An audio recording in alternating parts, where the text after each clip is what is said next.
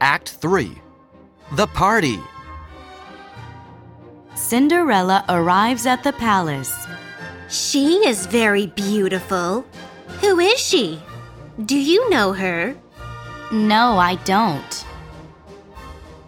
Oh, she is very beautiful. I want to dance with her.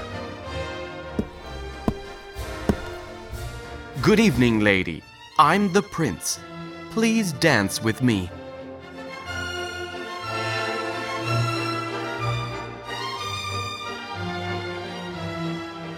Cinderella and the prince are dancing.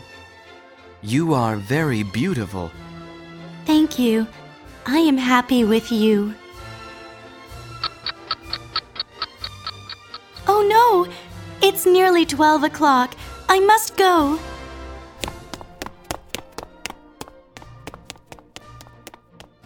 Wait! Wait!